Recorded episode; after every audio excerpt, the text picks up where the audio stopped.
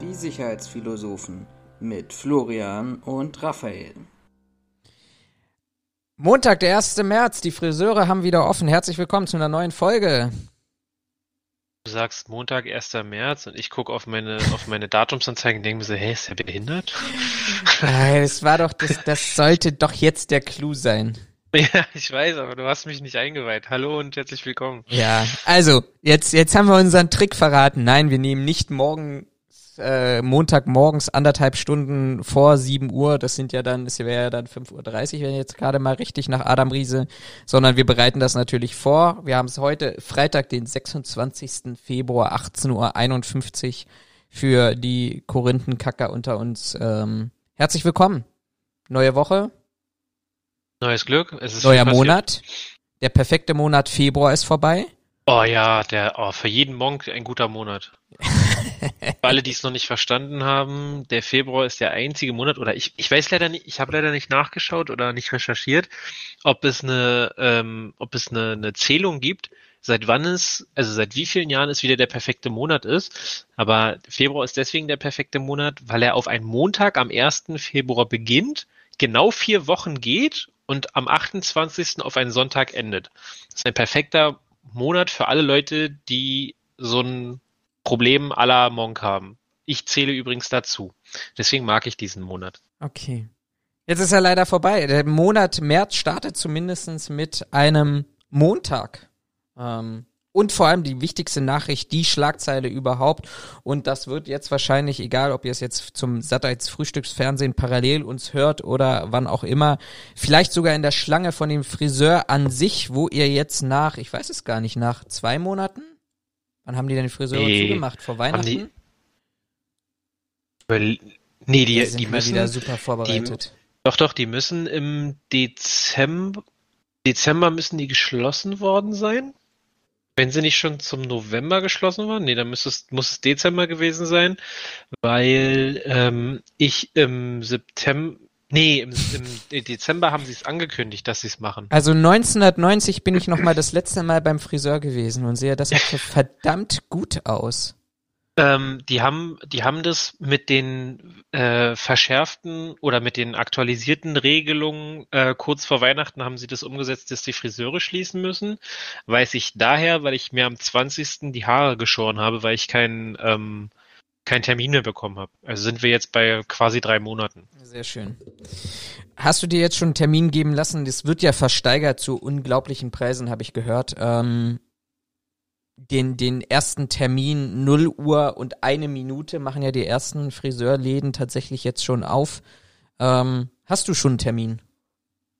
Nee, meine Haare sind noch kurz genug. Ich habe die ja im Januar nochmal nachscheren lassen. Ähm, das hat gereicht.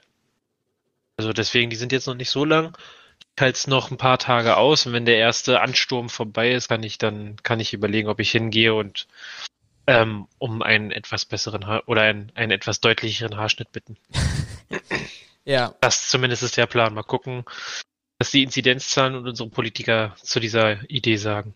Ja, mein Plan wäre letztes Wochenende gewesen, wenn ich dann nicht tatsächlich innerhalb von ja, einem Jahr Corona das tatsächlich das zweite Mal inzwischen Kontaktperson zweiten Grades gewesen bin. Toi, toi, toi, hier mal aufs Holz geklopft. Bisher würde ich fast sagen, ist das äh, hier relativ gut gegangen, weil, wenn nicht, hätte ich tatsächlich die britische Variante ausprobiert, höchstwahrscheinlich äh, weil die Kontaktperson ersten Grades ähm, Kontakt zu jemanden mit äh, der britischen Mutation hatte. Hier, die sich ja auch immer weiter ausbreitet. Ich hatte das neulich irgendwo gelesen gehabt.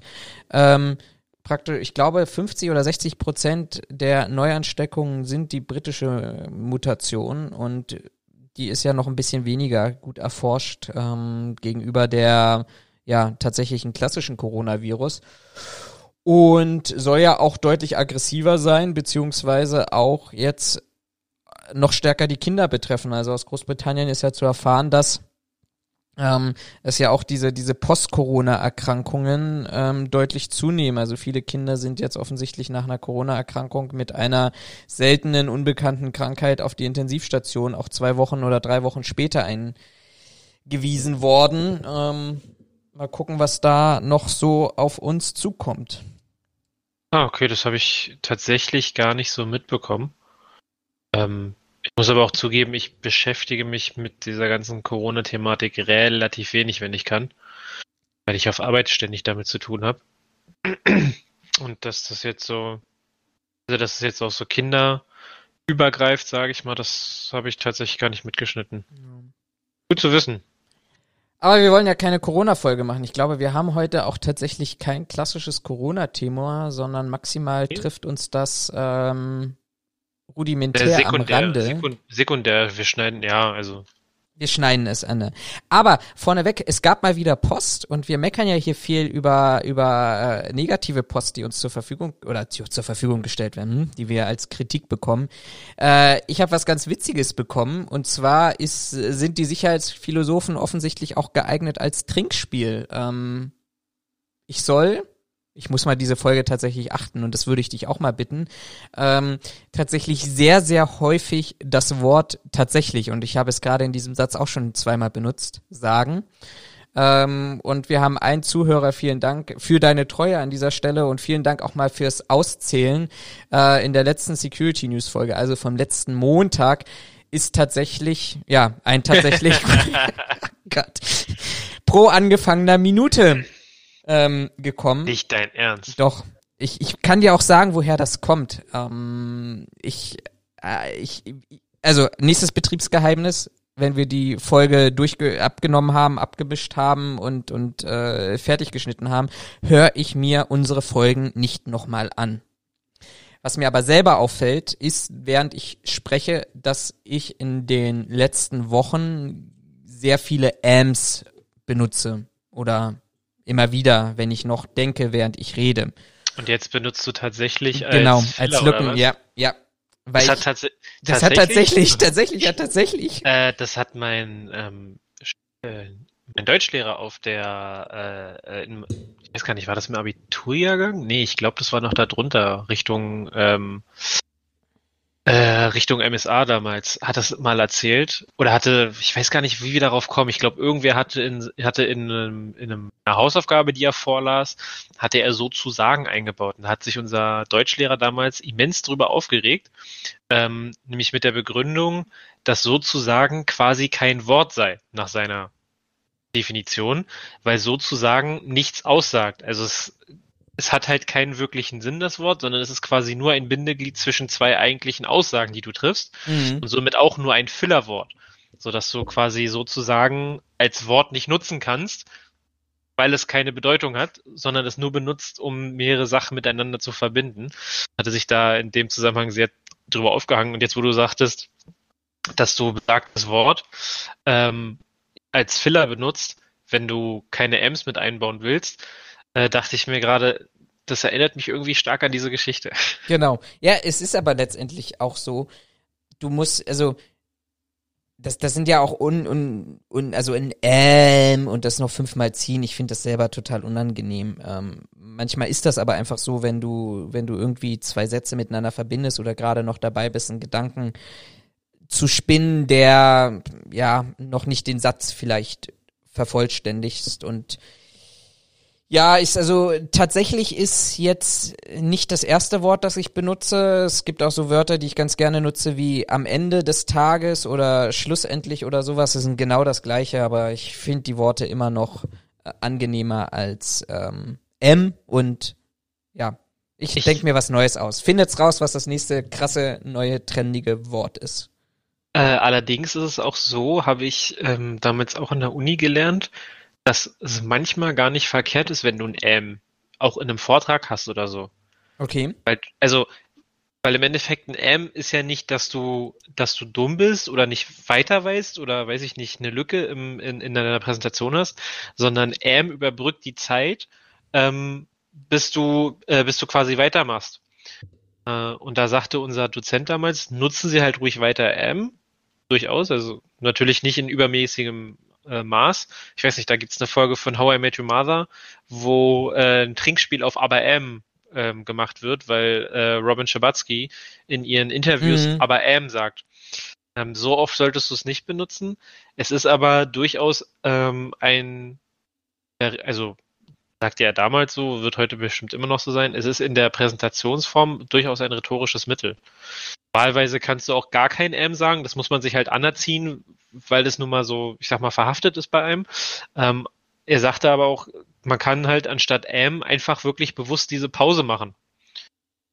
Weil die dann da halt gerade hingehört. So Mhm. rein von deiner Gedanken, von deinem Gedankengang. Und dass du dann dadurch quasi das eine Kapitel abschließt und dann ins nächste Kapitel gehst. War ganz interessant. Ja, absolut. Ähm, ähm, ähm, nicht tatsächlich, sondern ähm.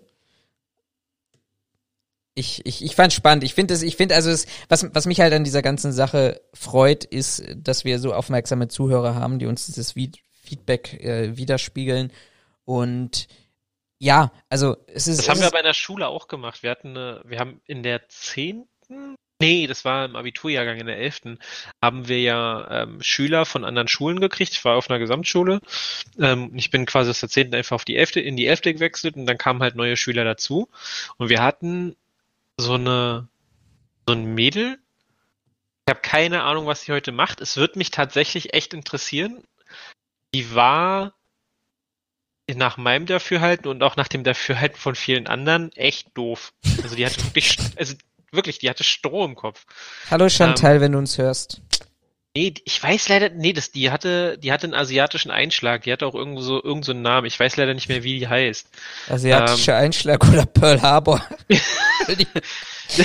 Nein, nein, also so. ich, ich weiß, ich weiß leider, ich glaube, die hatte, die hatte koreanische Vorfahren oder so. Und das hast, also das hast du ihr halt auch angesehen. So.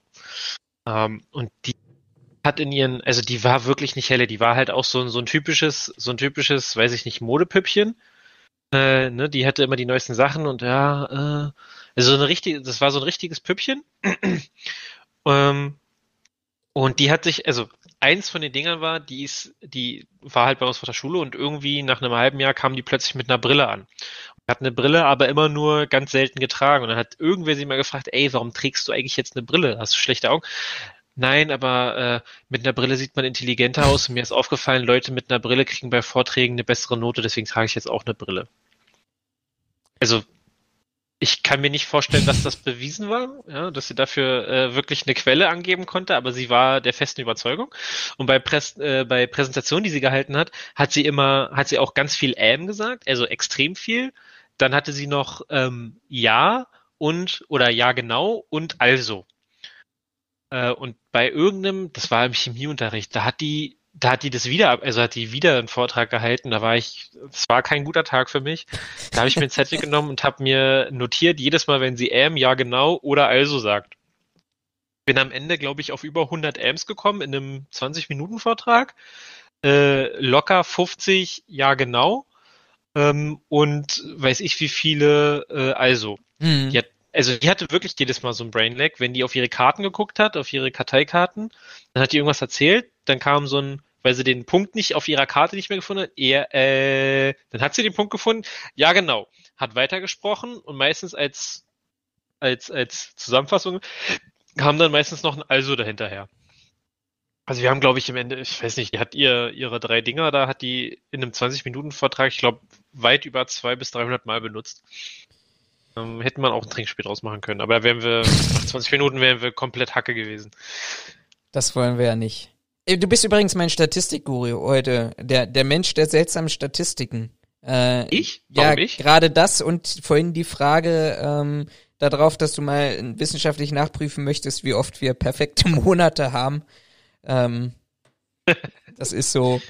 Mach das mal in der nächsten Folge. Ich schreibe es rein in unseren Regieplan. Vielleicht kannst du uns da erhellen. Ich habe aber so unglaublich viel noch auf meinem Zettel stehen. Die wichtigste Frage, wir haben schon jetzt den abgeschlossenen zweiten Monat in diesem Jahr. Hast du deine Steuer schon gemacht? Nein, ich Machst du überhaupt meine Steuer? Du, du lässt deine Steuer machen, okay? Ja. Hast du einen Steuerberater? Ich habe äh, innerhalb der Familie, beziehungsweise nicht unbedingt innerhalb der Familie, aber über Familie Bekannte oder einen Bekannten, der ähm, ja, so ein richtig, also das klingt jetzt doof, aber ist es gar nicht. Der ist so ein richtiger Steuerfanatiker. Okay. Ich habe keine Ahnung warum. Ich weiß nicht, ob der da in dem Bereich irgendwie mal gearbeitet hat oder so. Aber der, der kennt offensichtlich Mittel und Wege, um Geld aus der Steuer zurückzubekommen, die, weiß ich nicht, auf die du als, ich sag mal, 0815-Bürger nicht kommst. Und der, ich, also ich habe den auch nie gefragt, ob er meine Steuer machen möchte. Der hat für meine Mutter immer die Steuer gemacht. Äh, irgendwann hat dann hat er dann für meinen für meinen äh, Bruder halt die Steuer auch gleich mitgemacht äh, und für meinen zweiten Bruder, als er gearbeitet hat, hat er die Steuer auch mitgemacht und dann hat er sich immer gleich erkundigt, ja was ist denn was ist denn mit Raphael? So, und zu der Zeit war ich dann halt erst studieren, hat er gesagt, ja nee Studium, da brauchen wir keine Steuer machen, das das macht keinen Sinn. Ähm, und dann hatte ich halt die Sachen gesammelt äh, von meinen Arbeitssachen Mhm. Und dann hat er mir für die was ja aber ich glaube fünf Jahre Zeit für Steuer dann hat er mir quasi für vier Jahre rückwirkend die Steuer gemacht und hat mir dann einen Batzen Geld rausgeholt. Respekt, ja. Also ich, ich habe ihn nie gefragt. Ich, ich bin ihm natürlich total dankbar. Also ich will mich da überhaupt nicht beklagen. Ähm, aber der hat irgendwie extrem Spaß daran, die Steuer zu machen.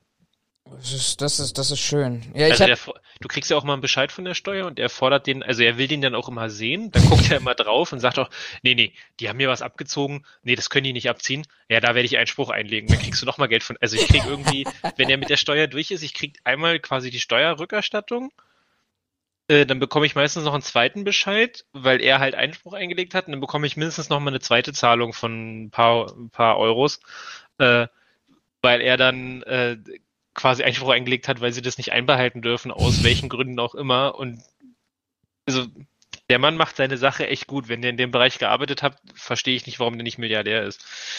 Ach, genial, genial. Nee, ich habe ich hab heute tatsächlich angefangen, was, was mich tierisch stört, ich weiß es nicht, wie es den anderen geht, ähm, aber ist, dass du ja praktisch das, das ja das Elster-Programm, was ich übrigens sehr geschätzt habe, ähm, ja abgeschafft ist dieses Jahr und du das nur noch online machen kannst und ich finde, online mein Elster ist einfach der total letzte Rotz. Sich da durchzuklicken, ähm, ist, ist, ist, ist wirklich tödlich, vor allem wenn du dann eben auch nochmal äh, aus, aus selbstständiger Arbeit dort, so wie ich das machen muss, dann noch was abrechnen musst. Wobei die selbstständige Arbeit, die Abrechnung der selbstständigen Arbeit funktioniert deutlich besser als ähm, die, dein, deine Lohnsteuer, die du da noch ähm, eingeben musst. Äh, ja, werde ich mich jetzt mal die, die Woche nochmal setzen. Ich habe gelernt, dass diese Homeoffice-Pauschale der eine totale Verarsche ist. Weil diese Homeoffice-Pauschale. Homeoffice-Pauschale? Hm? Gibt eine Homeoffice-Pauschale? Es gibt eine Homeoffice-Pauschale von, ich glaube, das ist eine Höhe von 600 Euro, ähm, Okay. die sie jetzt ganz großspurig erklärt haben, dass ähm, man ja aufgrund der höheren Kosten, die du im Homeoffice hattest, etc., etc., dass du ja jetzt auch da steuerlich äh, erleichtert werden sollst. Das Thema ist nur, für diejenigen, die sich damit auskennen, aber ich, ich habe heute auch noch ein ganz anderes, größeres wirtschaftliches Thema dabei, aber dazu kommen wir dann gleich auch nochmal. Ähm, wenn du praktisch deine Werbe, die, die, die, die Homeoffice-Pauschale greift erst, wenn du deine Werbekostenpauschale von, ich glaube, das sind 1000 Euro, ausgeschöpft hast. Also wenn du nachweisen kannst dem Finanzamt, gegebenenfalls auch durch Belege, dass du praktisch über die 1000 Euro Werbekosten kommst, was ich sagen muss, trifft wahrscheinlich nur auf einen Bruchteil zu, dann wird praktisch darauf dann nochmal die 600 Euro Homeoffice-Pauschale draufgerechnet. Ja gut, aber wir müssen kurz, wir müssen mal kurz äh, unterscheiden. Also Homeoffice-Pauschale gibt's offensichtlich nur für Selbstständige, so wie Nein, ich. nein, nein, nein, nein, für, für alle Arbeitnehmer. Aber warum sollte ich denn Werbekosten haben? Ja, weil Werbekosten ja eigentlich allgemein ist ja Werbekosten nicht Werbungskosten, sondern Werbekosten, da kannst du sowas auch runterbringen wie äh, Kontoführungsgebühren, äh, äh, Studium, Aus- und Fortbildung etc., wenn du Bewerbungskosten hattest etc., das fällt alles unter Werbungskosten. Nicht Aha. unter Werbung wie äh, äh, Marketing halt. wie Marketing, sondern das sind halt alle Ausgaben, die direkt im Zusammenhang mit deiner Arbeit stehen, die du halt brauchst. Ähm, genau. Also alle Werbekosten, ich lese es hier gerade, Werbekosten sind Aufwendungen, die der Erwerbung, Sicherung und Erhalt von Einnahmen dienen. Ähm, da eben auch Bewerbungsunterlagen, wenn du da Kosten hast oder Studiengebühren oder Kontoführungsgebühren etc. Da, wenn du dann praktisch die 1000 Euro erreicht hast, die dir sowieso pauschal als Arbeitnehmer zur Verfügung stehen, wenn du die erreicht hast, dann greift erst die Homeoffice-Pauschale, ansonsten sind die 600 Euro Homeoffice-Pauschale da drin, ähm, in den 1000 Euro schon drin und ähm, ja, das äh, hat ja, ärgert mich so ein bisschen, weil es keine wirkliche Erleichterung ist, ähm, weil du immer noch diese sagen. Arbeitsplatzregelung hast. Arbeitsplatz abzurechnen ist sowieso schwierig. Ähm, wenn du an dem Arbeitstisch sitzt, den du dir, weiß ich nicht, vor zehn Jahren gekauft hast und dort jetzt auf Arbeit auch arbeitest, kannst du nicht mehr teilweise deinen Arbeitsplatz abrechnen. Ähm, ansonsten vieles du gestellt und dann nachzuweisen, dass du weiß ich nicht, 500 Kilowatt nur für den Arbeitslaptop benutzt hast, weil du mehr Strom, ja, also Arschlecken an dieser Stelle. Mal gucken, was ich noch so ein bisschen raushole. Momentan ist meine, meine Vorschau ganz gut. Die wird dann auch noch verrechnet werden mit der selbstständigen Arbeit. Aber jedenfalls sieht das hoffentlich so aus, dass das, äh, dass ich durch meinen Lohn schon deutlich mehr Lohnsteuer gezahlt habe, als ich es hätte müssen. Okay, äh, die Daumen, dass es gut wird. Ja, letztes Jahr habe ich 21 Euro bekommen, also von daher hoffe ich yeah. jetzt, dass es dieses Jahr ein bisschen mehr ist. Ähm, dann habe ich mich heute gefreut. Das ist aber dann tatsächlich das letzte, was ich in Labara Baba, das sollte die neue Rubrik vielleicht sein. Ich habe heute ein, ein, ein wirklich spannendes Buch, auf das ich mich echt lange gefreut habe, ähm, bekommen, meine Wochenendlektüre. Äh, Dirk Labs Staatsfeinde in Uniform ist von einem ähm, was ist der denn eigentlich? Eigentlich ist er Rechtsextremismusforscher, glaube ich, aus Hamburg. Ähm, genau, recherchiert für das Thema Terrorismus für das ZDF, hat mehrere Filme gemacht, hat diesen ganzen NSU-Komplex äh, aus äh, recherchiert, hat diverse Szenarien jetzt auch nach vollziehen können, die KSK-Soldaten, Elite-Polizisten, Tag-X-Netzwerke, über das, was wir alle schon gesprochen haben. Ähm, ist ein wirklich fettes Buch, aber ich freue mich tatsächlich sehr darauf, das morgen anfangen zu können an einem hoffentlich ruhigen, schönen Wochenende. Ähm, aber das so viel vorneweg von mir. Dann habe ich fast meinen Zettel abgearbeitet. abgearbeitet. Sehr schön. Wollen wir zu den Quickies gehen? Ja, lass uns zu den Quickies gehen.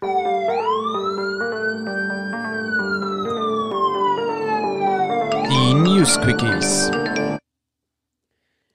Und da würde ich heute bei diesem, bei ja. diesem letzten Ding, ne, bei diesem didim, didim, didim, das klingt so, als wenn du irgendwie Nachrichten auf Handy, aufploppen. Ja, ja als, wenn, als wenn du auf dein Handy irgendwie fünf Nachrichten geschickt hast und es ans Mikrofon gehalten hast. Nee, das ist tatsächlich bei YouTube runtergeladen aus der Soundbibliothek. Alter. GEMA okay. frei. Sehr schön. Ich habe tatsächlich äh, eine fast brandaktuelle News, die ich gestern Abend auch getwittert habe. Ich war bei einer äh, Veranstaltung. Kurz, kurz, kurze, kurzer Einwand. Ich glaube, ich habe mehr Quickies als du. Soll ich anfangen, damit wir dich mit einbinden können und das nicht so aussieht, als wenn ich die ganze Zeit laber? Ähm, dafür laber ich äh, ziemlich Ach, lang. apropos, fällt mir gerade ein, ähm, muss ich nochmal kurz unterbringen, auch wenn wir schon an Smalltalk vorbei sind. Ich soll mich herzlich, äh, ich, ich soll dir herzlichen Dank ausrichten von unserem VIP-Zuhörer. Von äh, der VIP-Zuhörerin, weil wir haben ja jetzt auch einen VIP-Zuhörer, der tatsächlich zählt. Tatsächlich, du hast recht. Richtig, also Ob du hast eine VIP-Zuhörerin, ich bin, ich habe einen VIP-Zuhörer inklusive Frau. Ja, aber von, von unserer VIP-Zuhörerin äh, soll ich dir äh, ein liebes Dankeschön für die Grüße ausrichten von der, aus der letzten Podcast-Folge. Das freut mich und ich habe sie immer noch nicht persönlich kennengelernt. Corona sei Dank. Dank. Ich mache mir jetzt Gut. ein Astra auf. Äh, was war denn jetzt? Also ja, nur, genau. Lass, lass mich, lass mich ganz kurz nur diese News, die auch gar nicht bei uns okay. im Regieplan drin steht. Die stehen noch auf meinem, auf meinem Schmierzettel hier, den ich hier äh, habe. So, da habe ich ihn, da habe ich ihn, da habe ich ihn durchgestrichen. Ich war gestern Abend bei einer Veranstaltung gewesen virtuell natürlich, äh, wo auch äh, Dr. Oldstock, ich weiß gar nicht, der ist glaube ich nicht mehr Vorsitzender, der ist abgelöst worden äh, als BDSW-Vorsitzender, weil der jetzt langsam auf Rente zu äh, steuert. Wenn nicht, tue ich ihm jetzt Unrecht, aber er ist von mir gewöhnt und verdreht die Augen, wenn ich zu sprechen anfange. Aber anderes Thema. Ähm, fast brandaktuell gestern Abend schon rausgehauen über die sozialen Medien, ähm, das Sicherheitsdienstleistungsgesetz, über das wir schon gesprochen haben und tatsächlich die ein oder andere äh, Newsfolge hier auch schon hatten, die ich euch natürlich an dieser Stelle hier verlinke, wird in diesem Jahr nicht mehr kommen. Ziel war es ja der aktuellen Regierung in dieser Legislaturperiode, ähm, das Sicherheitsdienstleistungsgesetz auf die Beine zu stellen. Ähm, das wird jetzt, äh, war ja auch erwartungsgemäß. Im, Im Herbst letzten Jahres hat man damit angefangen, nachdem man ungefähr drei Jahre hat verstreichen lassen. Und dann innerhalb eines Dreivierteljahres, weil ab Sommer wirst du, wird nicht mehr viel passieren, sondern wird nur noch Wahlkampf sein. Ähm, das auch nochmal spannend wird, wie der in Corona-Zeiten stattfinden wird. Von daher wird nicht viel passieren. Ich gehe auch ganz stark davon aus, darauf kann man mich an dieser Stelle auch festnageln. Wir werden in die gleiche Koalition weitergehen. Also von daher wird das jetzt nicht eine großartige Frage an dieser Stelle sein. Kommt das oder kommt das nicht? Das kommt halt etwas später ähm, als vorgesehen. Und dann würde ich dir das übergeben, weil du darfst jetzt zu deinen News erzählen. Ich darf jetzt zu meinen News erzählen, alles klar. Fangen wir mit dem ich überlege gerade. Ach komm, ich fange mit dem mehr oder weniger aktuellsten an. Äh, Leute, die in Berlin wohnen, haben es mit Sicherheit mitbekommen.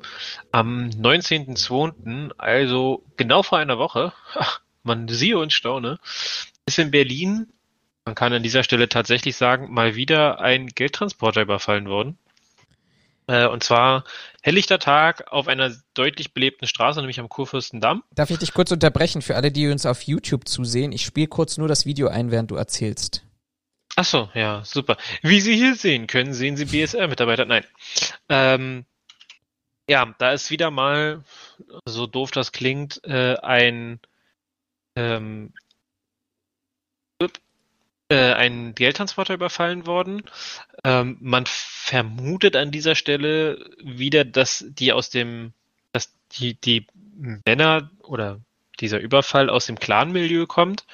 Ähm, das hatte man bei einigen anderen Überfällen auch im letzten Jahr schon äh, mehrfach vermutet. Die BZ hat dazu tatsächlich aufgestellt, dass es in acht Monaten sieben Überfälle auf Geldtransporter und Banken gab. Also das Ganze ging los äh, haben sie hier einen Fehler drin? Ich, ach nee, doch nicht. Ähm, hä? Nee, hier steht was anderes drin. Moment. Jetzt verwirrst du mich. Genau, der Tagesspiegel schreibt, ähm, die erste Bank wurde quasi im Februar 2020 überfallen, ging dann weiter mit Dezember 2020. Äh, es gab noch einen zweiten Überfall, Dezember 2020, im August 2020, Juli 2020, Juni 2020. Ah, okay, die haben das nicht richtig äh, richtig äh, sortiert, ähm, gab es Überfälle auf eine Geldbank, äh, auf eine Geldbank, ja, auf eine Bank oder auf einen Geldtransport.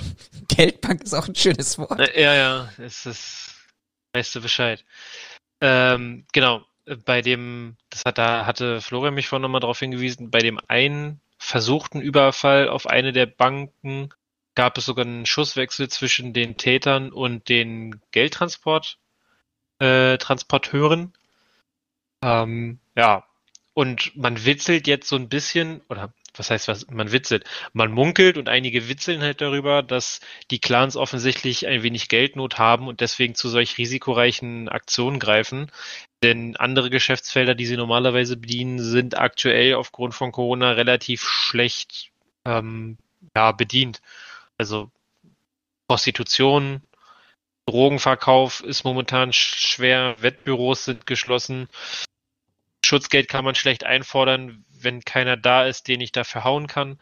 Ähm, und das gleiche gilt halt auch für Shisha, Shisha-Bars, die sind auch geschlossen. Auch wenn es hier den ein oder anderen inzwischen prominenten Videoclip gibt, wo man darum bittet oder Merkel auffordert, die Shisha-Bar wieder aufzumachen. Äh, die Geschäfte laufen gerade aktuell nicht so, weswegen man jetzt äh, davon ausgeht, dass äh, diese Überfälle deswegen quasi zustande kommen, dass diese Herrschaften äh, ja, sich an ihren Lebensstandard gewöhnt haben und diesen nicht aufgeben wollen. Ähm, und sie dann halt zu solch risikoreichen Aktionen greifen, wenn ich mich nicht irre, aber inzwischen, also wenn wir jetzt von acht Überfällen reden, sie, glaube ich, in fast jedem erfolgreich waren, oder? Mm, Also, Bundesplatz weiß- dürfen sie nicht erfolgreich gewesen sein nach der Schießerei. Ähm, ich weiß nicht, Hermannplatz war ja auch was gewesen. Da haben sie ja zwar Pfefferspray versprüht, jetzt bin ich mir aber gar nicht sicher, ob sie am Hermannplatz Nee, tatsächlich ohne Beute. ohne Beute, also sind sie auch ohne Beute, ja. Ähm, ja, also was, was, was, was, ich habe ich hab mich jetzt. Das wären jetzt zwei von acht Fällen, also Ja. da Äh, ist die Quote immer noch gut.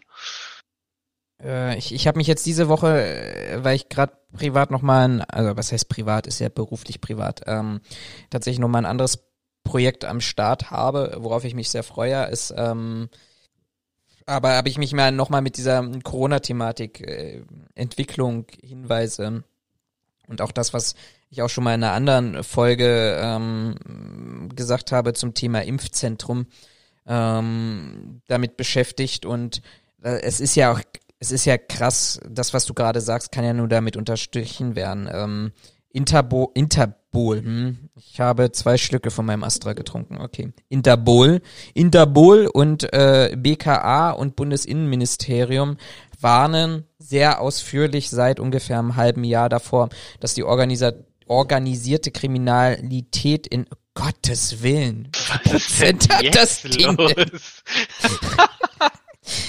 Es ist die organisierte Kriminalität. Äh, oh, nur 2,5. Das spricht jetzt nicht für mich. Ähm, ist die organisierte? Kriminalität Geld verdienen muss. Ähm, ah, das ist das, was du gerade gesagt hast. Und ähm, das, das, das ist ja.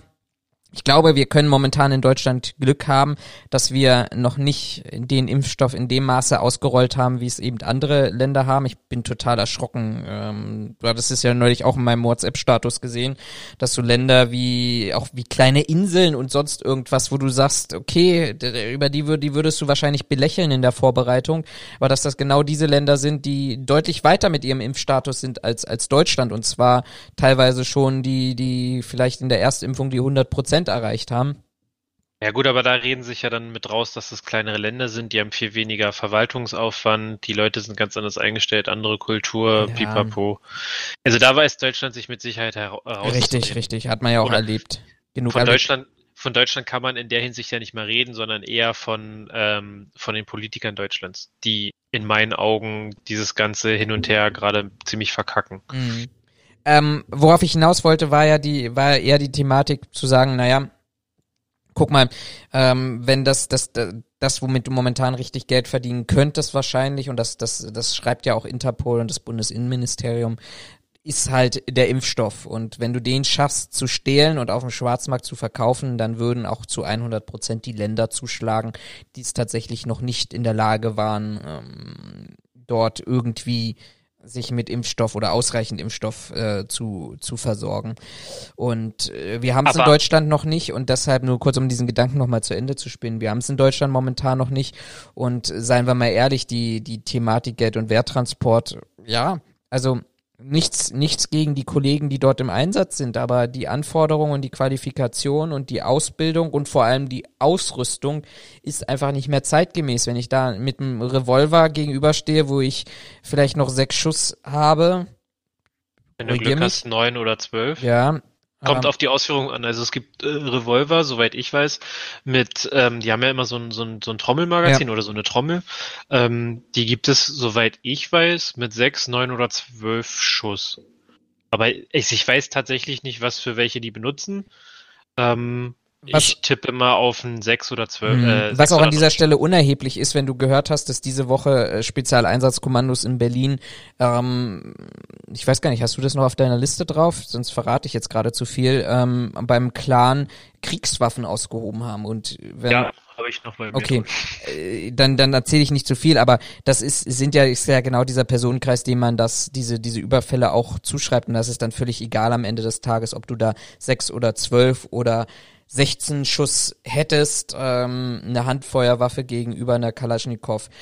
Ich glaube, da kannst du auch mit der Banane schmeißen. Ähm, Na, bei dem einen Überfall, Überfall auf den Geldtransporter, wo sie sogar noch an dem Fahrzeug angefangen haben, die Tür aufzuschweißen, da waren die doch, glaube ich, auch mit, äh, Alexanderplatz, ja, da waren sie doch auch mit Schnellschusswaffen. wo ja einer der Täter freigesprochen werden musste wegen Mangel an Beweisen. Eigentlich auch ein Witz. Äh, ja, aber also ich so also ich das das ich habe einen Revolver nie geschossen. Ähm, ich habe nur von, ich weiß leider nicht von wem, aber ich habe, ich glaube, zu meiner Bundeswehrzeit hat es mal einer erzählt ähm, oder danach, dass die die Revolver gerne benutzen, weil du die relativ gut ähm, handeln kannst. Also sowohl wohl, also Revolver handeln im Sinne von, dir kann das Magazin nicht rausfallen, weil halt, ne, die, die, diese Trommel.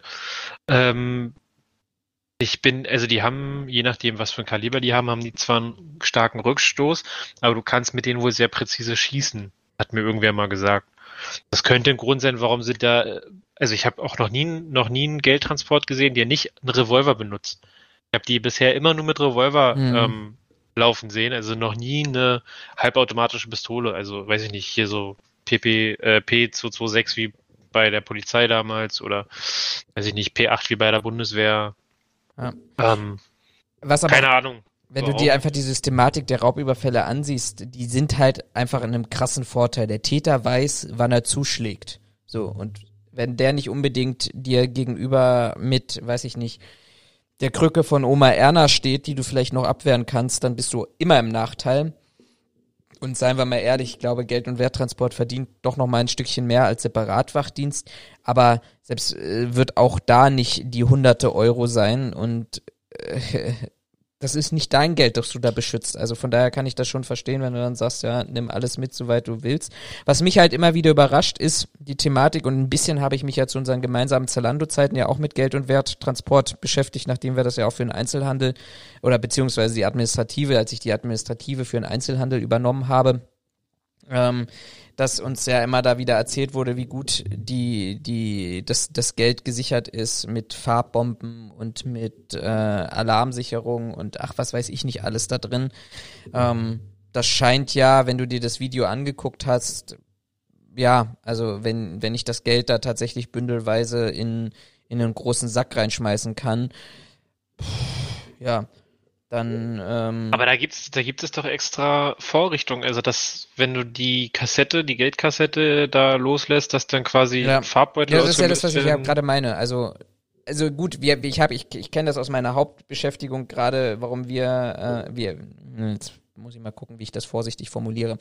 Ich formuliere es gar nicht, ich sag einfach nur, es gibt im asiatischen Raum tatsächlich ähm, Geldwäschereien und da meine ich Geldwäsche nicht an von im, im wirtschaftlichen Sinne von dreckig zu sauber, sondern tatsächlich von ähm, Farbpatrone, von mit Farbpatrone zerstört zu oder vermeintlich zerstört und eingefärbt zu wirklich sauber, sauber, also richtig waschen ähm, mit Vorgängen und sowas.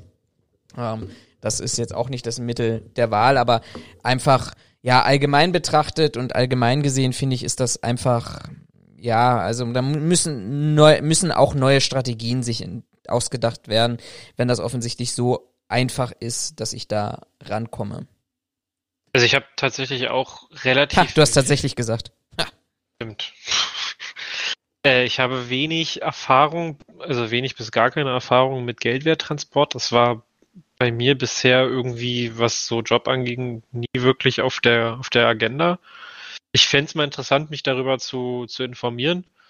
Wobei ich durchaus verstehen kann, dass da die Firmen mit Sicherheit auch jetzt nicht mit ihrem Wissen und ihren Informationen quasi hausieren gehen, äh, aufgrund der, der äh, äh, Brisanz des Themas.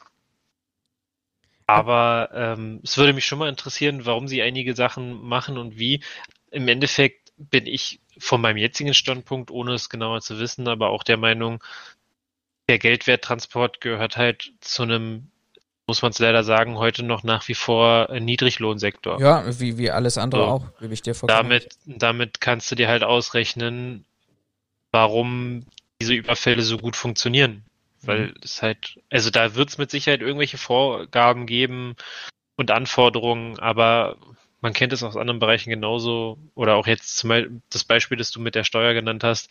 Ja, sie können jetzt 600 Euro pauschal von der Steuer wiederbekommen ja, wenn ich 1000 Euro vorher schon quasi ja. ausgenutzt habe, so, das ist halt, also das sind, will nicht ausschließen, dass es da auch Anforderungen gibt, die man relativ leicht aushöhlen kann und das ist jetzt die Quittung, die man dafür bekommt.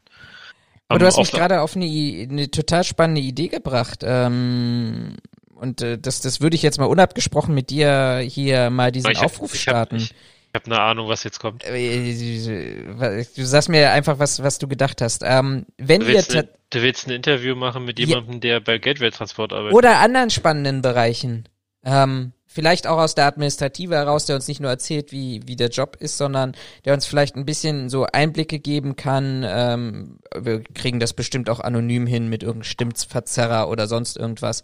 Ähm, aber wenn, wenn ihr da draußen, weil wir haben ja, bald steht ja Ostern und wieder Sommer vor, vor der Tür, ähm, da werden wir sicherlich auch unsere Pausen einlegen. Also wenn ihr tatsächlich aus solchen spannenden Bereichen kommt und uns ein bisschen mal was zu Strategie, zu Weiterentwicklung, neuen Techniken oder ähnlichen erzählen wollt und könnt, dann seid ihr ganz herzlich hier eingeladen. Ähm, schreibt uns auf den Kanälen, wo ihr uns auch immer hört, seht, findet, Twitter, Instagram. Ja, wir haben noch nie eine Mail bekommen an sicherheitsphilosophen at gmail.com oder an meine Adresse. Also ihr habt die unterschiedlichen Kanäle. Wenn ihr da jemanden kennt oder selber daran arbeitet, meldet euch mal bei uns. Das würde uns, glaube ich, sehr, sehr interessieren. Und wenn wir das dann noch verbinden können mit vor Ort und sich was anschauen und dort das Interview führen, natürlich unter den Corona-Voraussetzungen, das wäre natürlich mega geil. Äh, und Routenpläne und Schwachpunktpläne könnt ihr auch gerne. Und Summen bitte. Wir brauchen, wir brauchen Geld. Der Podcast läuft zwar gut, aber das müssen wir versteuern, wie ihr festgestellt habt. Wir möchten jetzt eine Villa kaufen. Wir möchten, wir möchten jetzt unversteuertes Geld. Wir möchten jetzt, bezahlt uns mit unversteuertem Geld. Einfach an die IBAN DE96 100. äh, Irgendwer kriegt heute Geld. Irgendjemand kriegt heute Geld. Herzlich Das war das Thema zum Geldtransport. Äh, jetzt kommen wir zum Thema. Darf, ja, nee, nee, mach, mach du, mach du. Ich, ich höre zu. Ich trinke meinen Astra weiter. Gott, Äh, wir, komm- wir werden noch den ganzen, also das mal nur mal so als als als als Fun Ja, wir müssen mal ein bisschen hinne machen. Wir müssen nämlich gleich weg. Ja, richtig. Und da muss er mich noch ein bisschen ertragen und ich habe So. glaube ich noch zwei Astra im Kühlschrank. Also es wird ein Jetzt, jetzt eine traurige Nachricht. Mhm. Ja, also ich weiß nicht, vielleicht kannst du diese, das Ui. Statement jetzt ja so ein bisschen mit, äh, nee, mit habe leider Trauermusik unterlegen. ja, das habe ich Man leider mag nicht. es, man mag es kaum glauben, aber der Attila, das trifft's auch, der Attila Hildmann ist verschwunden. Und jetzt nicht verschwunden im, in Form von komm, wir gehen mal im Wald spazieren, du, ich und mein Spaten, ähm, sondern der ist untergetaucht. Und zwar ähm, hat der Spiegel, ja, Anfang der Woche veröffentlicht, dass ähm, aus Ermittlerkreisen bekannt geworden ist, dass sie Attila Hildmann nicht mehr finden können. Es gibt wohl vom Bezirks, nee, nicht vom, vom äh, Amtsgericht Tiergarten, gibt es wohl einen offenen Haftbefehl gegen ähm, Attila Hildmann wegen des Aussprechens. Ach nee, Quatsch, das hat er, hat er geschrieben, so ein Schwachsinn. Hildmann hat es einen in seiner Haftbefehl, genau. Genau, es gibt einen Haft Haftbefehl gegen ihn äh, wegen seiner äh, Hetze unter anderem. Und ähm, Hildmann hat es jetzt in seiner Telegram-Gruppe natürlich benutzt als ja, er wird gesucht wegen des Aussprechens der Wahrheit, der Depp. Ähm, er sei auch der Meinung, äh, oder er ist gerne Corona-Leugner Nummer eins, aber stellt sich halt nicht.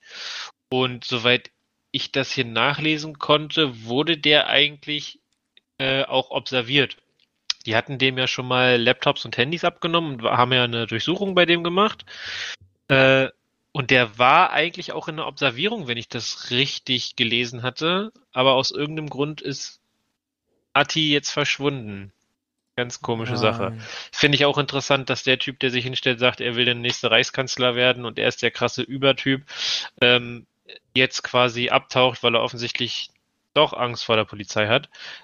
Ähm, ich glaube, Extra 3 oder die Heute Show hat es auch schon verarscht mit äh, Attila Hildmann ist untergetaucht, er trägt jetzt die ganze Zeit Maske, damit die Polizei ihn nicht sehen kann.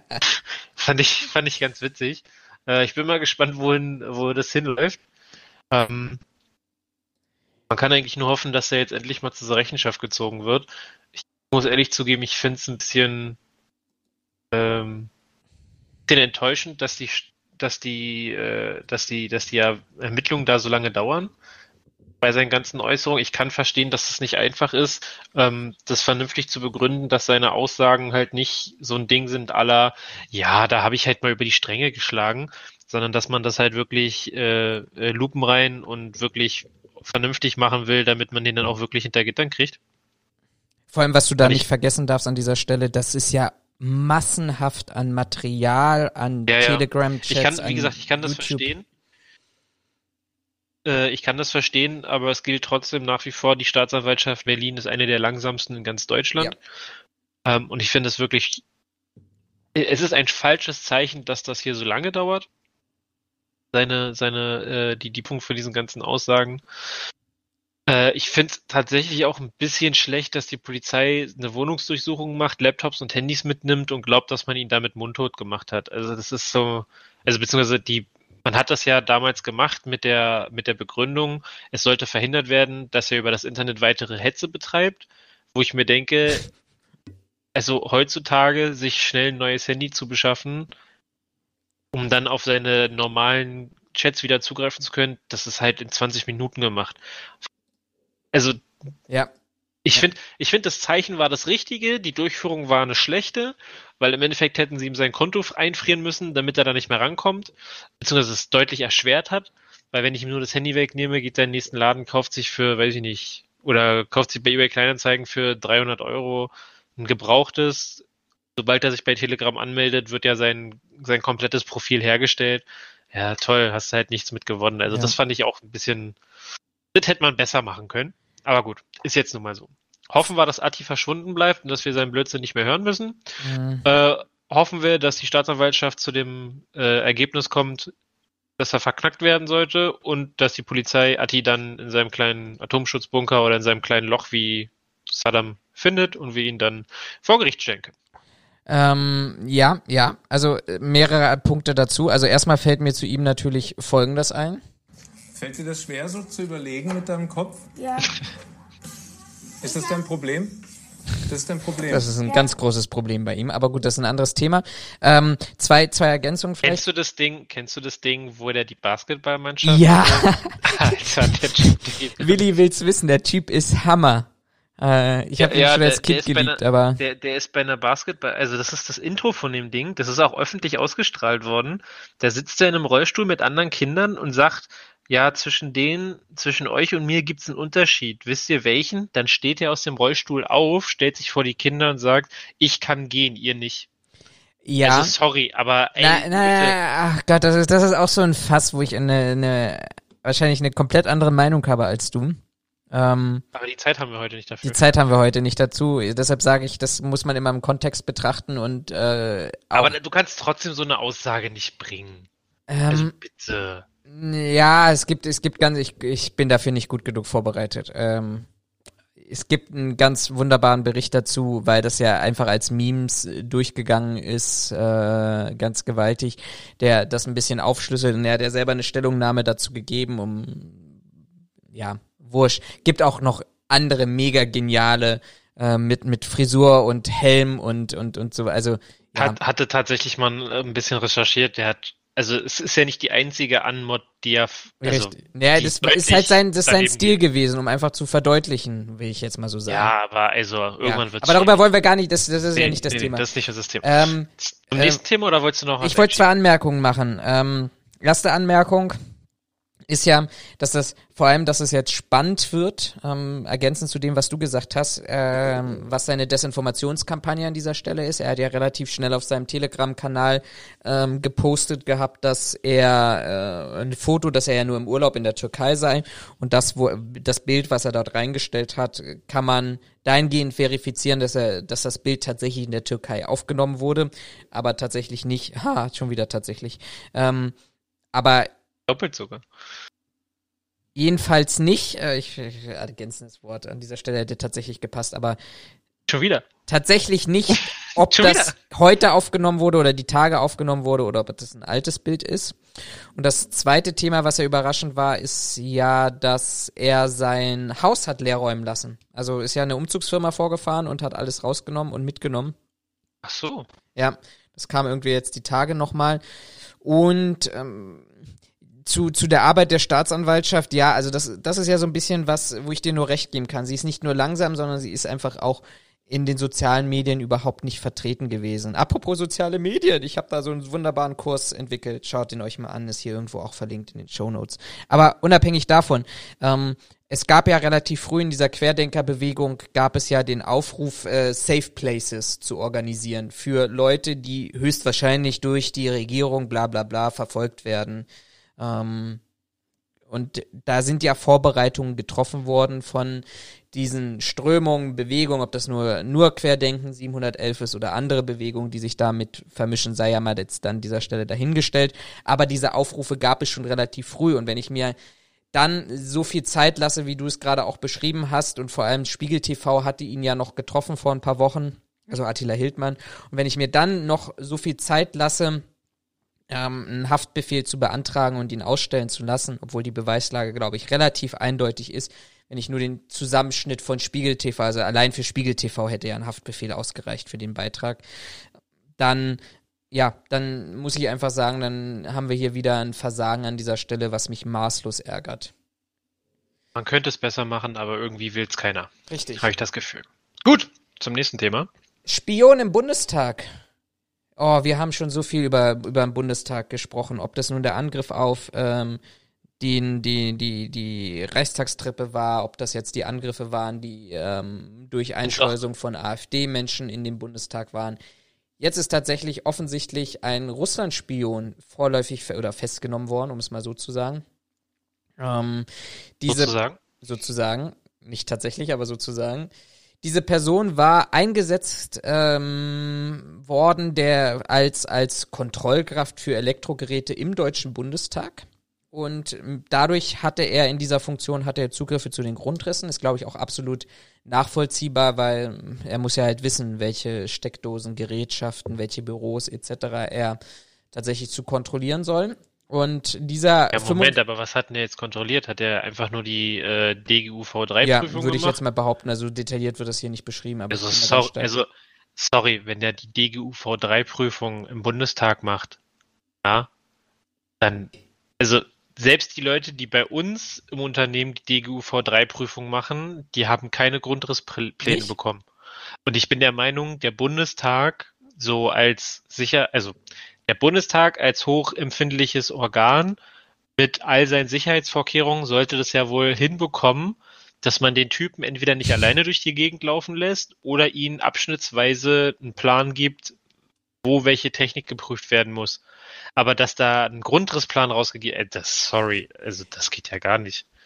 Da arbeiten da nur Idioten? Jedenfalls. Ich glaube, ich, glaub, ich, muss mich mal auf die frei gewordene Stelle beim Bundestag bewerben. Ja, dann wirst du auch, äh, hast du bestimmt ein super Nebeneinkommen vom russischen Militärgeheimnis GRU.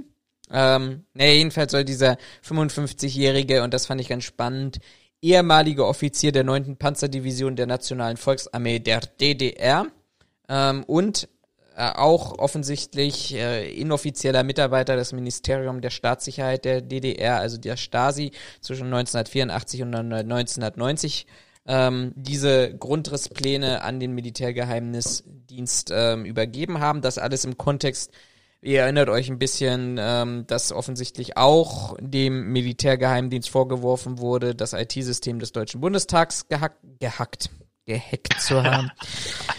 Mails von Angela Merkel abgefangen hat, etc. etc. Also jedenfalls ähm, hat der Generalbundesanwalt da tatsächlich den äh, Haftbefehl ausgesprochen und die Bundesanwaltschaft ähm, dort die Ermittlungen übernommen. Fand ich ganz spannend, alles im Kontext von Wolfgang Schäuble, der ja immer wieder sagt, wir brauchen aber nicht mehr Sicherheit, weil ist alles okay. Ja, Angreifer von außen, Angreifer von innen, einziger Bundestagspräsident oder einzige Politiker, der eine eigene Polizei unter sich hat, aber ist alles schick und alles schön und im Bundestag passiert ja, nichts. Ja, eine eigene Polizei, die keine, die keine richtige Polizei ist, ja, tatsächlich. Aber so nichtsdestotrotz.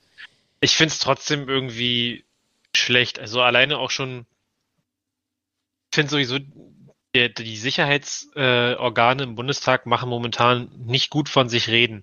Nee. Ähm, damit meine ich einmal die, äh, die, die, die Leute, die von der, von der, AfD, von der AfD eingeschleust worden werden konnten.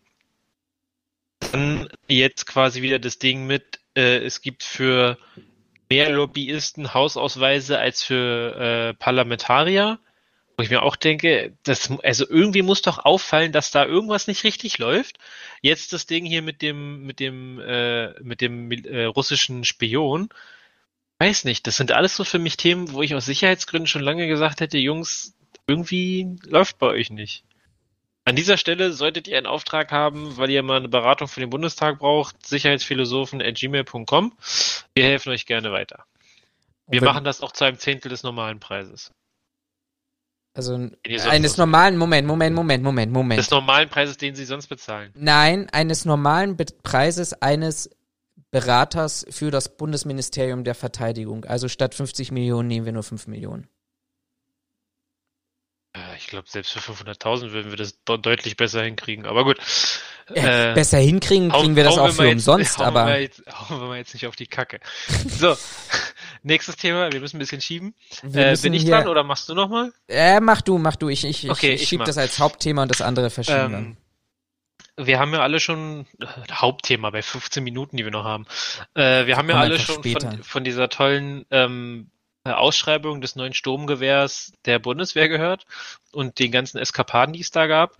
Äh, ich habe mich einfach mal aus Interesse hingesetzt und wollte mal wissen, wie geht's denn da jetzt eigentlich weiter? Aktuell ist da immer noch nichts entschieden, denn aktuell wird geprüft, ob äh, Hänel bei seinem Sturmgewehr Patente von Heckler und Koch verletzt hat. Da dachte ich mir erst, hä, seid ihr doof? Warum habt ihr das in der Ausschreibung nicht schon vorher geprüft?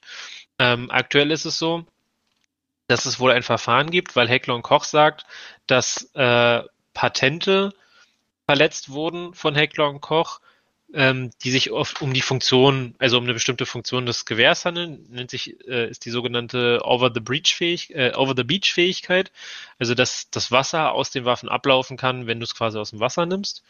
Ähm, da gibt es offensichtlich von Heckler und Koch ein Patent auf eine ganz besondere technische Lösung.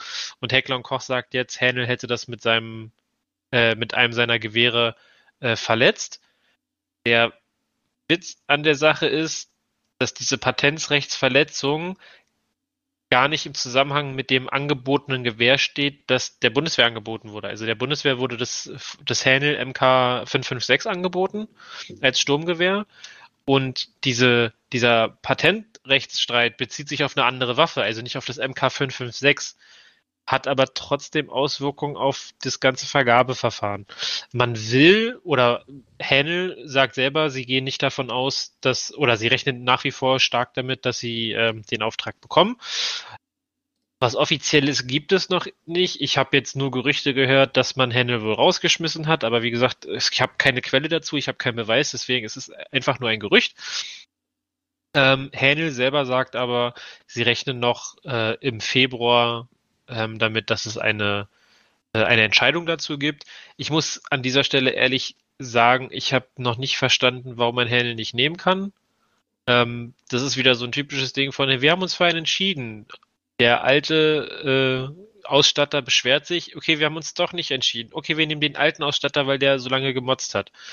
Ähm, es gibt ja viel Kritik in Richtung von Hänel, könne das nicht alleine stemmen und Hänel hätte Saudi-Arabien als äh, Muttergesellschaft. Das sind alles so in meinen Augen fadenscheinige Argumente, warum man Hänel nicht will. Ich muss ehrlich zugeben, ich verstehe es nicht. Ich habe tatsächlich mit dem G36, da war es wieder, äh, mit dem G36 in meiner Bundeswehrzeit nie ein Problem gehabt. Habe damit gut schießen können. Aber wenn ich mir so das Bild von dem MK556 angucke, glaube ich, dass das zu den Waffen, oder na gut, ein 416 ist auch nicht verkehrt, aber äh, ich weiß nicht, also ich sehe da jetzt nicht den Grund, sollen sie doch für die nächste Ausschreibung jetzt mal Hänel ausprobieren. Wenn sie merken, dass scheiße ist, können sie beim nächsten Mal wieder Heckler und Koch nehmen. Also, weiß ich nicht, ich bin da irgendwie aktuell noch so mehr auf der Seite von, hey, probiert doch mal was Neues aus, es kann ja nicht so schlimm sein. Also schlimmer als bisher das, kann es auf jeden Fall sowieso nicht nicht funktioniert, ja. sein. Das stimmt ja nicht. Also ganz ehrlich, das Bundes, also das G36, das ich in meiner Bundeswehrzeit geschossen habe, oder die, die ich geschossen habe, ich hatte mit denen nie ein Problem. Okay. Das Problem lag, wenn dann beim Anwender. Also ich habe einmal auf eine, auf eine fremde Zielscheibe geschossen. Das ist aber halt die Sache, wenn du halt durch dein äh, dreifach optisches Visier guckst, Äh, zu der Zeit war die Waffe für mich auch noch relativ schwer, äh, weil ich da noch sehr, sehr schmächtig war. Naja, wenn Noch du da nicht so eine Waffe Maschine, wie du es jetzt bist. Genau. Äh, da hatte ich auch noch eine hohe Stimme. Ähm, ich bin noch wenn du keine Da, Maschine. wenn du da die Waffe irgendwie halten musst, also die hat in Anführungszeichen nur vier Kilo, aber die ist halt trotzdem ein Stück lang und wenn du die dann halt halten musst und das zum dritten Mal machst und langsam deine Arme zittern und du zusiehst, dass du die Waffe in die richtige Richtung hältst und dann halt durch dein optisches Visier guckst, dann siehst du eine Zielscheibe, ja, dann schießt halt deine zehn Schuss drauf, fertig ist. Wenn du dann zum, zur Zielscheibe gehst und dein, äh, äh, dein, dein Kollege, der dich da immer begleiten muss, äh, dir sagt, yo, hier sind keine Einschusslöcher, da hast du auf die falsche Scheibe geschossen. Ja, ist halt passiert, aber deswegen, weiß ich nicht, die Waffe war für mich deswegen jetzt nicht schlecht. Und ich bin auch der Meinung, es gibt einige Soldaten und Ex-Soldaten, die das ähnlich sehen. Also auch ein Test, das G36 hat ja unter anderem in einem Test versagt, wo es mit Dauerfeuer äh, beschossen wurde. Also ich kenne keine war das, Ich wollte gerade sagen, war das nicht auch die Kritik überhaupt gewesen, dass, ja. dass, dass, dieser Test nicht praxisnah war oder irgendwie? Ja, der, der, der Test ist halt Blödsinn. Wenn du tausend Schuss in einem, in einem Zug durch ein, durch ein, äh, durch ein Rohr jagst, ja klar erhitzt sich das und verbiegt sich, wenn es dann zu schnell abkühlt. Also das ist bei einer Kalaschnikow so. Dafür hat man auch beim MG3 damals, beziehungsweise beim, nee, beim MG42 war das, glaube ich, damals im Zweiten Weltkrieg. Da hast du ja auch eine hohe Kadenz gehabt, weil du mit dem halt den Strand befriedet hast. Da haben sie das, ich bin der Meinung, das ist das MG42 gewesen. Ansonsten schreibt uns einen Kommentar, korrigiert mich. Aber das MG42 war so modular aufgebaut, dass du den heißen, sich verziehenden Lauf oder das Rohr so konntest du mit konntest. wenigen Handgriffen gegen ein neues auswechseln, um genau dieses Problem zu beheben. Also jetzt ein Sturmgewehr zu nehmen, das einen deutlich dünneren, äh, deutlich dünneres Rohr als so ein äh, Maschinengewehr hat, äh, zu sagen, ja, wenn ich da 150 Schuss in 20 Sekunden durchrotze, ja, dann glüht aber der Lauf und der verbiegt sich dadurch. Weiß ich nicht. Also was soll ich denn da jetzt dazu sagen? Ja, ist doch klar. Also, was soll denn da sonst passieren? Glaubt ihr, die Waffe fängt an zu tanzen, sagt so, ja, geil, nochmal 150 oder, also. Der Test, ich weiß es nicht. Ich kenne mich da auch leider nicht aus. Das Einzige, was mir gerade einfällt, ich würde gerne mal wieder mit dir schießen gehen, aber ich weiß gar nicht, was, was ist denn mit, mit Schieß, Schießständen in Zeiten von Corona? Geht doch bestimmt unter Unterhaltung, oder? Die sind auch geschlossen. Spaß und Freude ist halt wie äh, Karnevalsverein. Also, tatsächlich weiß ich das nicht, weil ähm, in dem Verein, in dem ich bin, der hat ja nichts mit Schießen zu tun, aber der liegt auch in Brandenburg, aber das, zu, die, das zuständige Amt sagt, Vereinspflege oder Geländepflege für den Verein ist vollkommen in Ordnung mit bis zu 100 Mann. Ja. Es darf nur keinen Veranstaltungscharakter haben. Insofern. Ähm, also brauchst du immer ein Opfer, auf das du schießen kannst. Nee, das nicht, aber Schießen ist ja eigentlich auch keine Unterhaltung. und nüchtern, als ob das total selbstverständlich wäre, was ich gerade gesagt habe, übergehst du das einfach. Ja, manchmal ist es halt so. Wie gesagt, Waldspaziergang mit dem Spaten. Ähm, aber im Endeffekt, Schießen ist ja quasi ein Training. Jetzt ist halt die Frage, ob das, also Veranstaltungscharakter hat es nicht. Jetzt halt die Frage, inwiefern ist dieses Training auch nicht erlaubt oder darfst du da vielleicht nur noch mit zwei Leuten schießen statt mit fünf oder keine Ahnung. Ja, wobei ich Weiß glaube, der Coronavirus ist in so einer Schießanlage auch immer das kleinste Problem, vor allem wenn ich da ja, den die Berliner du ja quasi. Den, um Gottes Willen. um Gottes Willen. Äh, so, komm, wir müssen hinmachen. Sieben Minuten. Ja, ich habe uns schon angemeldet, dass wir zehn Minuten später kommen. Ach so? Die müssen sich ja noch technisch einrichten bestimmt. Oh Mann. Ähm, komm, mach, mach dein, mein, dein letztes noch und dann mache ich mein, mein, ja. mein zweites als, als, als äh, Hauptthema heute. Okay, aber da muss ich jetzt noch was raussuchen. Google Florian. Einfach. Oh. Würdest du nicht auch am liebsten ein Handy haben, das abhör- und äh, äh, äh abhörsicher verschlüsselt und nicht zu finden ist? Ja, hatte ich, bis BlackBerry ihre Produktion eingestellt oh. hat. Nein. Da habe ich eine Lösung für dich. Oh. Es gibt sogenannte EncroChat-Handys. Oh nein. Doch. Die sind ähm, ja aber auch. Bin ich durch Zufall drauf gestoßen. Also ich, es gibt ein Video von Simplicissimus, die über diese EncroChat-Handys berichten. Und einen Tag später habe ich den Artikel gefunden, dass äh, es einen Großeinsatz gegen den Remo-Clan gab. Ähm, witzigerweise steht es im Zusammenhang. Denn diese EncroChat-Handys sind spezielle Handys, also Smartphones, wo man aber Kamera, GPS-Sender äh, und ich glaube noch irgendeine Sensorik äh, entfernt hat. Das ganze Betriebssystem ist umgebaut, also ist extra nur dieses EncroChat-System. Also du hast auf diesem Telefon, glaube zwei, drei, vier äh, Funktionen. Diese EncroChat-Funktion, du kannst, glaube ich, telefonieren. Ähm, ich glaube, du hast noch irgendeine, noch eine dritte Funktion. Guckt euch das Simplicissimus-Video an, die erklären das richtig gut. Auf jeden Fall ähm, war das ein Handy, womit du quasi nur auf eine bestimmte App zugreifen kannst, die besonders geschützt war. Also diese Handys wurden ganz gerne so im kriminellen Be Bereich verwendet. Ja, gerade so für die sind es ja verkauft worden, ne? Genau, die sind extra für die verkauft worden. Also es gibt nicht nur EncroChat-Handys, sondern da gibt's auch noch andere, ich sag mal Hersteller oder Vertreiber. Aber EncroChat sind jetzt die, die lustigerweise hochgenommen wurden.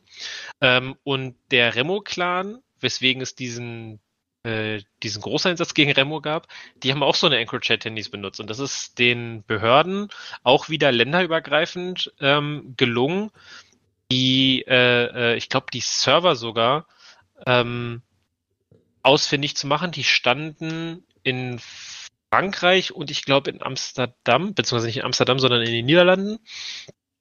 Ähm, und sie hatten, äh, sie haben es geschafft, das wird auch in dem Simplicissimus-Video erklärt, sie haben es geschafft, über eins dieser Handys die Server zu ähm, quasi zu hacken und einen Trojaner aufzuspielen und konnten so über einen längeren Zeitraum sämtliche Chatverläufe, die über diese EncroChat-Handys liefen, ähm, mitlesen. Sodass sie halt Beweismittel sammeln konnten ähm, und haben dann in, äh, äh, in, in einer quasi abgestimmten äh, äh, Operation haben sie halt relativ viele Leute hops genommen. Also der Spiegel schreibt dazu, EncroChat zählte rund 60.000 Kunden in über Mhm. 120 Ländern zu sich. Ähm, ein Großteil dieser Kunden, laut Simplicissimus, kam aus Europa, also aus, ich glaube, Deutschland, Frankreich, Niederlande waren, glaube ich, die drei Länder, wo ich glaube 25.000 Leute diese, Telef äh, diese Handys benutzt haben sollen. Und unter anderem haben sie jetzt halt den Remo-Clan damit rangekriegt ähm, und haben bei denen in 20 Häusern und Wohnungen ähm, haben sie äh, Durchsuchungen durchgeführt und haben unter anderem ja, Drogen noch und nöcher gefunden, Kriegswaffen. Ja, also Mhm. wir reden hier nicht von dem Kleinscheiß, den du irgendwo kaufen kannst, sondern schon das so Zeug. gutes Zeug. Ähm, sie haben, glaube ich, auch eine ganze Menge Bargeld ähm, festgestellt beziehungsweise äh, sichergestellt ähm, und es sind sogar zwei Personen vom Remo-Clan festgenommen worden. Ähm, das BKA war hier wieder mit im Boot. Das hatten wir letzte Woche bei ähm, einer anderen Aktion auch noch, falls ihr euch erinnert. Ähm, also diese ganze diese, diese ganze Arbeit oder diese, dieses ganze Cyber Security, ähm, Cyberkriminalitätsthematik äh, wird immer interessanter. Was ich aber gut finde, ist, dass die äh, Behörden offensichtlich langsam äh, Fuß gefasst haben äh, und genau, also nicht genau wissen, aber inzwischen wissen, wie sie damit umgehen müssen und jetzt langsam die notwendige Kompetenz erworben haben, um sich da auch ähm, ja, Beweise zu sichern und da langsam mal gegen vorzugehen. Finde ich echt gut. Mhm. Ähm, wobei man ja mal wieder dazu sagen muss, ich spiele jetzt mal den Spielverderber an dieser Stelle. Das waren ja nicht die deutschen Behörden, die diese Kompetenz aufgebracht haben, sondern das waren ja, glaube ich, die Franzosen und die Belgier gewesen, die sich da Ja, ja, aber das, haben. BK, das BKA ist ja immer mit dabei. Ähm, und bei dem letzten, ich komme gerade nicht mehr drauf, was es war, da ging es auch um irgendwelche Server. Ähm, da war das BKA, ach ja, da ging es hier um Imhotep.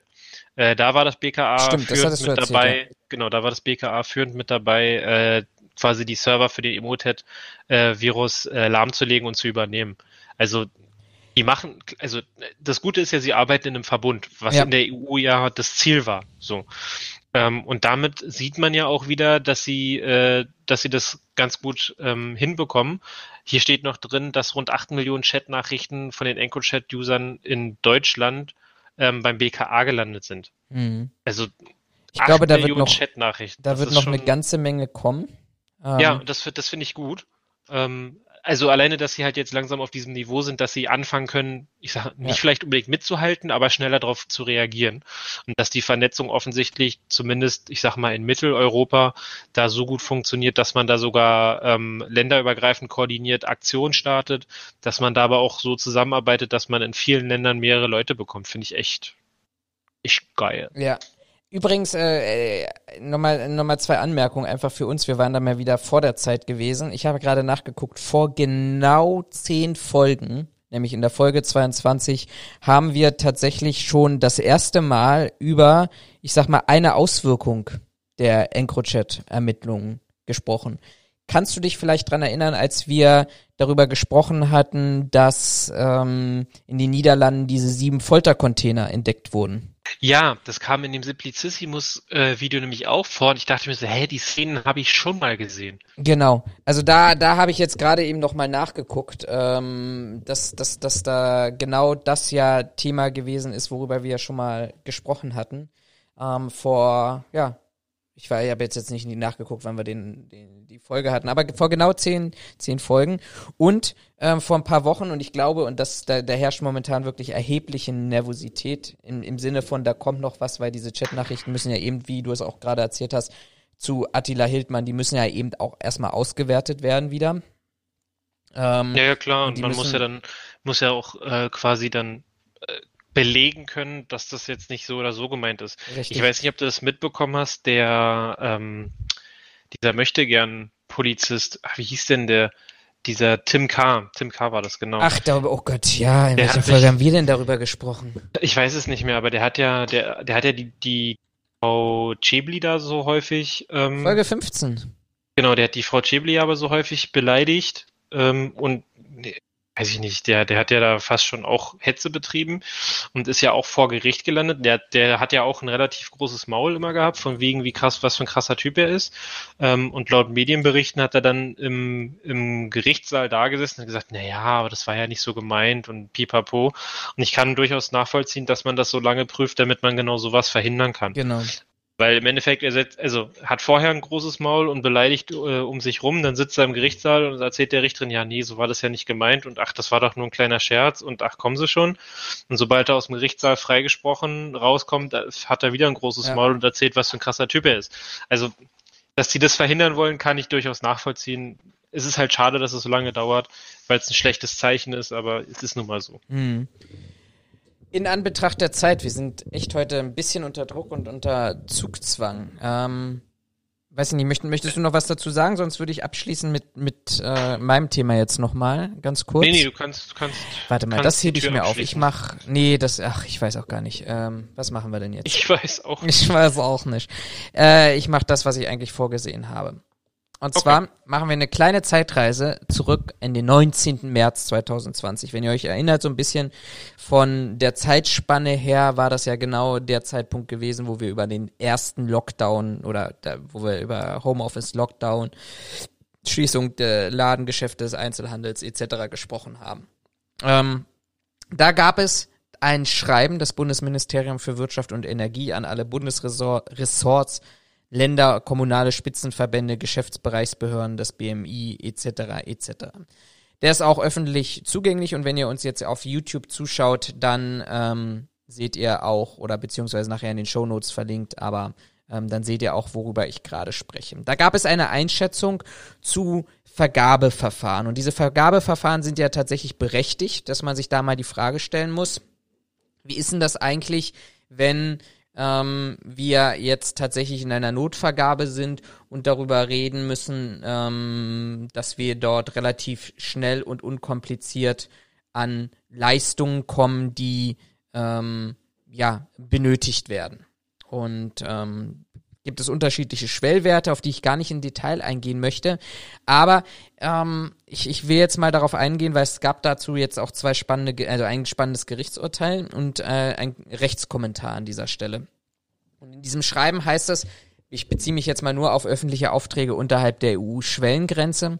Und in diesem Schreiben heißt es, naja, ähm, auch dort haben wir eine gewisse Dringlichkeit und Notfallsituation und können dann praktisch ohne Teilnahme Wettbewerb, den ich ja verpflichtend sonst für öffentliche Ausschreibungen habe, ähm, verfahren. Und da gibt es eben ähm, einen Paragraph 8 Absatz 4 der Unterschwellenvergabeverordnung und ähm, die definiert ganz eindeutig, wenn eine Leistung im Falle von Umständen, die der Auftraggeber nicht vorhersehen konnte, besonders dringlich ist und die Gründe für besondere Dringlichkeit nicht dem Verhalten des Auftraggebers zuzurechnen ist, dann kann auch nur ein Unternehmen zur Angebotsabgabe aufgefordert werden. Tatsächlich ist das so, ja? Ja. Ähm, und das führt, glaube ich, momentan zu unzähligen Problemen. Und ich glaube, dieses, das führt auch zu ganz vielen Problemen, die wir momentan in der Sicherheitsbranche möglicherweise sehen. Ich gebe natürlich keine offiziellen Statistiken und Zahlen bisher dazu, aber das, was ich so aus meinem Netzwerk heraushöre, ist diese Thematik ähm, Vergabe von Sicherheitsdienstleistungen an ähm, oder in Impfzentren in einer ähnlichen Art und Weise abgelaufen, dass sich eben die Landkreise, Kommunen, Senatsverwaltung, wer auch immer da auf regionaler Ebene dafür zuständig ist, so ein Impfzentrum zu betreiben, sich ganz eindeutig hier auf dieses, auf dieses Schreiben beruft, beziehungsweise ähm, diese, diese Dringlichkeitsvergabe hat. Das hat nicht nur was für Dienstleistungen oder Auswirkungen auf Dienstleistungen, sondern das hat auch tatsächlich Auswirkungen auf eigentlich alles, was öffentlich vergeben werden muss. Und da gab es, und ich habe das mal aus dem vom Vergabeblock, auch das verlinke ich euch an dieser Stelle nochmal ähm, rausgezogen, ähm, ein, ein Kommentar oder erstmal das Urteil, eine Darstellung des Oberlandesgerichts Rostock. Das ist ein Beschluss vom 9. Dezember 2020, wo es eben darum ging, ähm, ich glaube, das waren Corona-Tests für Altersheime die, wo sich der Auftraggeber, der öffentliche Auftraggeber darauf berufen hat, auf diese Dringlichkeitsvergabe, dass es dort notwendig sei, dass ja man relativ schnell handeln müsste und sollte und von daher ja äh, eben keine öffentliche Ausschreibung, eine öffentliche Vergabe in dem klassischen Sinne haben müsste, die ja man von anderen Ausschreibungen kennt, wo ich eine Angebotsfrist einreichen muss, wo ich eine Prüffrist habe, wo ich das alles sehr formell habe. Jetzt hat das Oberlandesgericht, und deshalb ist das auch, glaube ich, für uns sehr interessant, und ich kann nur jedem raten, der in Impfzentren rein wollte als Sicherheitsdienstleister, beziehungsweise ähm, sich fragt, was da möglicherweise für komische Buden diese Aufträge bekommen haben, sich mit dieser Thematik nochmal ein bisschen intensiver auseinanderzusetzen, als das, was wir hier an Zeit zur Verfügung haben. Aber ähm, das Oberlandesgericht Rostock hat bezogen auf die Corona-Pandemie übrigens kein wirklich neues Urteil gesprochen, sondern ähm, tatsächlich sich auch auf bestehende Urteile, beispielsweise das Oberlandesgericht Frankfurts, berufen ähm, und sagt ganz eindeutig, dass ähm, auch innerhalb einer Dringlichkeitsvergabe, ihr erinnert euch das, was ich gerade eben auch vom BMI vorgelesen habe, also es muss eine Leistung in Umständen sein, die der Auftraggeber nicht vorhersehen kann und besonders dringlich ist. Ich glaube, da sind wir uns allesamt einig. Das ist halt die klassische Corona-Pandemie an dieser Stelle. Die hat niemand hier in Deutschland verursacht und war auch in dem Ausmaße und der Langfristigkeit nicht vorhersehbar gewesen. Aber das Oberlandesgericht Rostock sagt, ähm, ich muss nichtsdestotrotz so viel Wettbewerb wie möglich schaffen. Und dass die konkurrenzlose Direktbeauftragung ähm, das vorhin, vornherein sowieso exklusiv, also alleinig angesprochenen Unternehmen nach den Grundsätzen ermessensfehlerhaft ist und somit der Vertrag unwirksam wird. Das ist in der Richtung ganz interessant, ähm, dass das natürlich auch die Fragestellung immer impliziert, welchen Zeitraum habe ich denn? Und dass die Impfzentren nicht vom Himmel gefallen sind, dass wir eine Vorlaufzeit hatten, nämlich dass wir im, bereits im November darüber gesprochen haben, dass wir ähm, erst im Zulassungsverfahren sind. Dann hatten wir relativ lange darüber gesprochen, dass es voraussichtlich der 27. Dezember wird. Dann hatten wir zwar am 27. Dezember in Deutschland den Impfstart, aber nur in den Altersheimen. Dann wurden erst Impfzentren gebaut ähm, und dann auch tatsächlich erstmal gar nicht in Betrieb genommen, weil ja kein Impfstoff zu Anfang vorhanden war.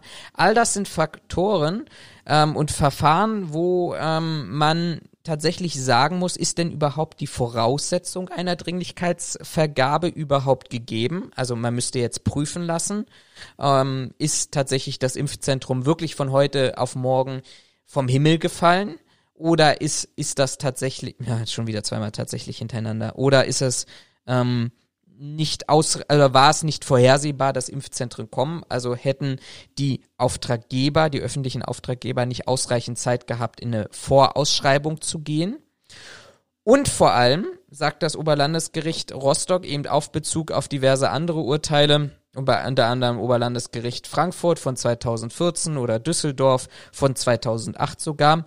Naja, wir brauchen ähm, also eine Direktvergabe ohne Wettbewerb oder minimalsten Wettbewerb, sprich mindestens drei Angebote einholen, ist nicht von der Dringlichkeitsvergabe ähm, unterworfen. Und das ist wirklich ganz, ganz spannend. Das kann man sich auch noch mal im Detail, ich habe mir das wirklich hier angeschaut, ähm, sich im Detail auch wirklich anschauen. Ich verlinke euch das alles in diesen Show Notes. Ähm, die Voraussetzungen können wir auf der einen Seite diskutieren. Ähm, es wird beispielsweise auch in der, in der Rechtsliteratur davon gesprochen, dass kumulativ, also zusammenfassend alle drei Voraussetzungen, nämlich äußerst dringliche und zwingende Gründe, Einhaltung der Mindestfrist nicht möglich und vor, fehlende Vorhersehbarkeit und vor allem bei der fehlenden Vorhersehbarkeit würde ich sagen, allein die ist schon überhaupt nicht gegeben, weil ähm, die Impfzentren waren geplant und vorhersehbar. Ähm, aber ich müsste wenigstens so viel Wettbewerb wie möglich ähm, eröffnen, vor allem wenn ich geeignete Wettbewerber am Markt habe und seien wir mal ehrlich, Sicherheitsdienstleister gibt es wie Sand am Meer. Man kommt zum Ergebnis, dass das eigentlich, und dann schließe ich auch tatsächlich mit diesem Rechtsvortrag hier, ähm, dass das eigentlich nicht mal eine Dringlichkeitsvergabe ist, sondern nur eine Interimsvergabe, also eine zeitlich befristete ähm, Vergabe, so dass praktisch eigentlich jetzt die ganzen Impfzentren beziehungsweise die Betreiber der Impfzentren in eine ähm, vernünftige Ausschreibung gehen müssen ähm, und dann eben möglicherweise A, dass die Verträge gar nicht rechtmäßig zustande gekommen sind, ihr gegebenenfalls Schadensersatzanspruch habt, wenn ihr als Dienstleister betroffen seid, aber ähm, vor allem, dass jetzt die Impfzentren in eine zweite Runde gehen müssen, in denen sie sich damit beschäftigen müssen, eine vernünftige Ausschreibung auf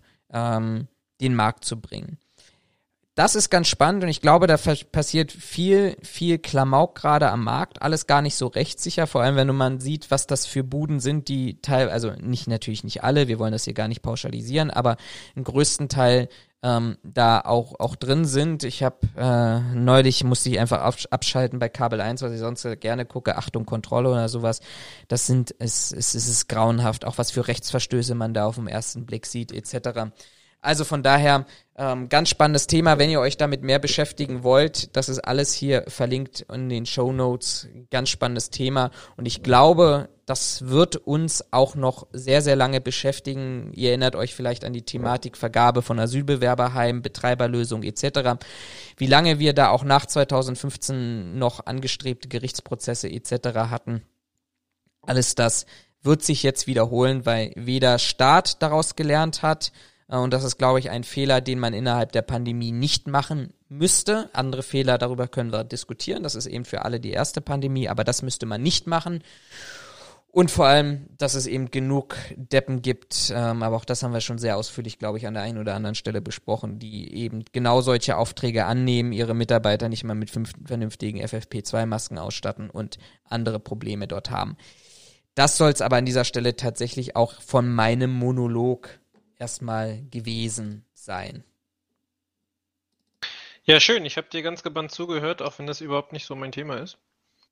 Ähm, bin mal gespannt, wie sich das dann noch, sag mal, zieht, beziehungsweise was wir dann noch so äh, an Informationen bekommen werden. Mit Blick auf die Uhr, so leid uns das tut, werden wir aber jetzt wahrscheinlich hier einen Schlussstrich ziehen müssen. Ich weiß, ihr seid immer ganz betrübt, wenn unsere Folge endet und ihr könnt es kaum erwarten, dass wir eine neue Folge machen. Aber warte, warte, warte, ich muss, ich muss uns mal was sagen. Ich fand, das war jetzt eine richtig gute Pau äh, richtig, richtig gute Folge. Mal wieder. Wir hatten auch ein paar schwächere zwischendurch, aber ich fand, die war richtig gut und da gehört uns einfach mal so ein wunderbarer persönlicher Applaus an dieser Stelle. So hört sich das übrigens an, wenn Florian sich ein Soundboard gekauft hat und äh, das Geld dafür quasi auch wirklich sinnvoll investiert haben will. Deswegen nutzt er sein Soundboard. ein bisschen so. Genau. Ich spiele das Intro, du machst die Abmoderation. Ich wünsche euch in diesem, oder Outro müsste ich ja eigentlich sagen. Ich wünsche euch in Ja, diesem Sinne, bleibt, bleibt gesund, bleibt anständig, rennt Montag nicht oder rennt heute nicht sofort zum Friseur. Also von daher, schöne Woche und die letzten Worte gelten wie immer für Raphael. Ja, Jungs, ne? Dann schönen Tag, schönen Mittag, schönen gute Nacht. Und wir hören uns in zwei Wochen. Bis denn, ciao. Die Sicherheitsphilosophen mit Florian und Raphael.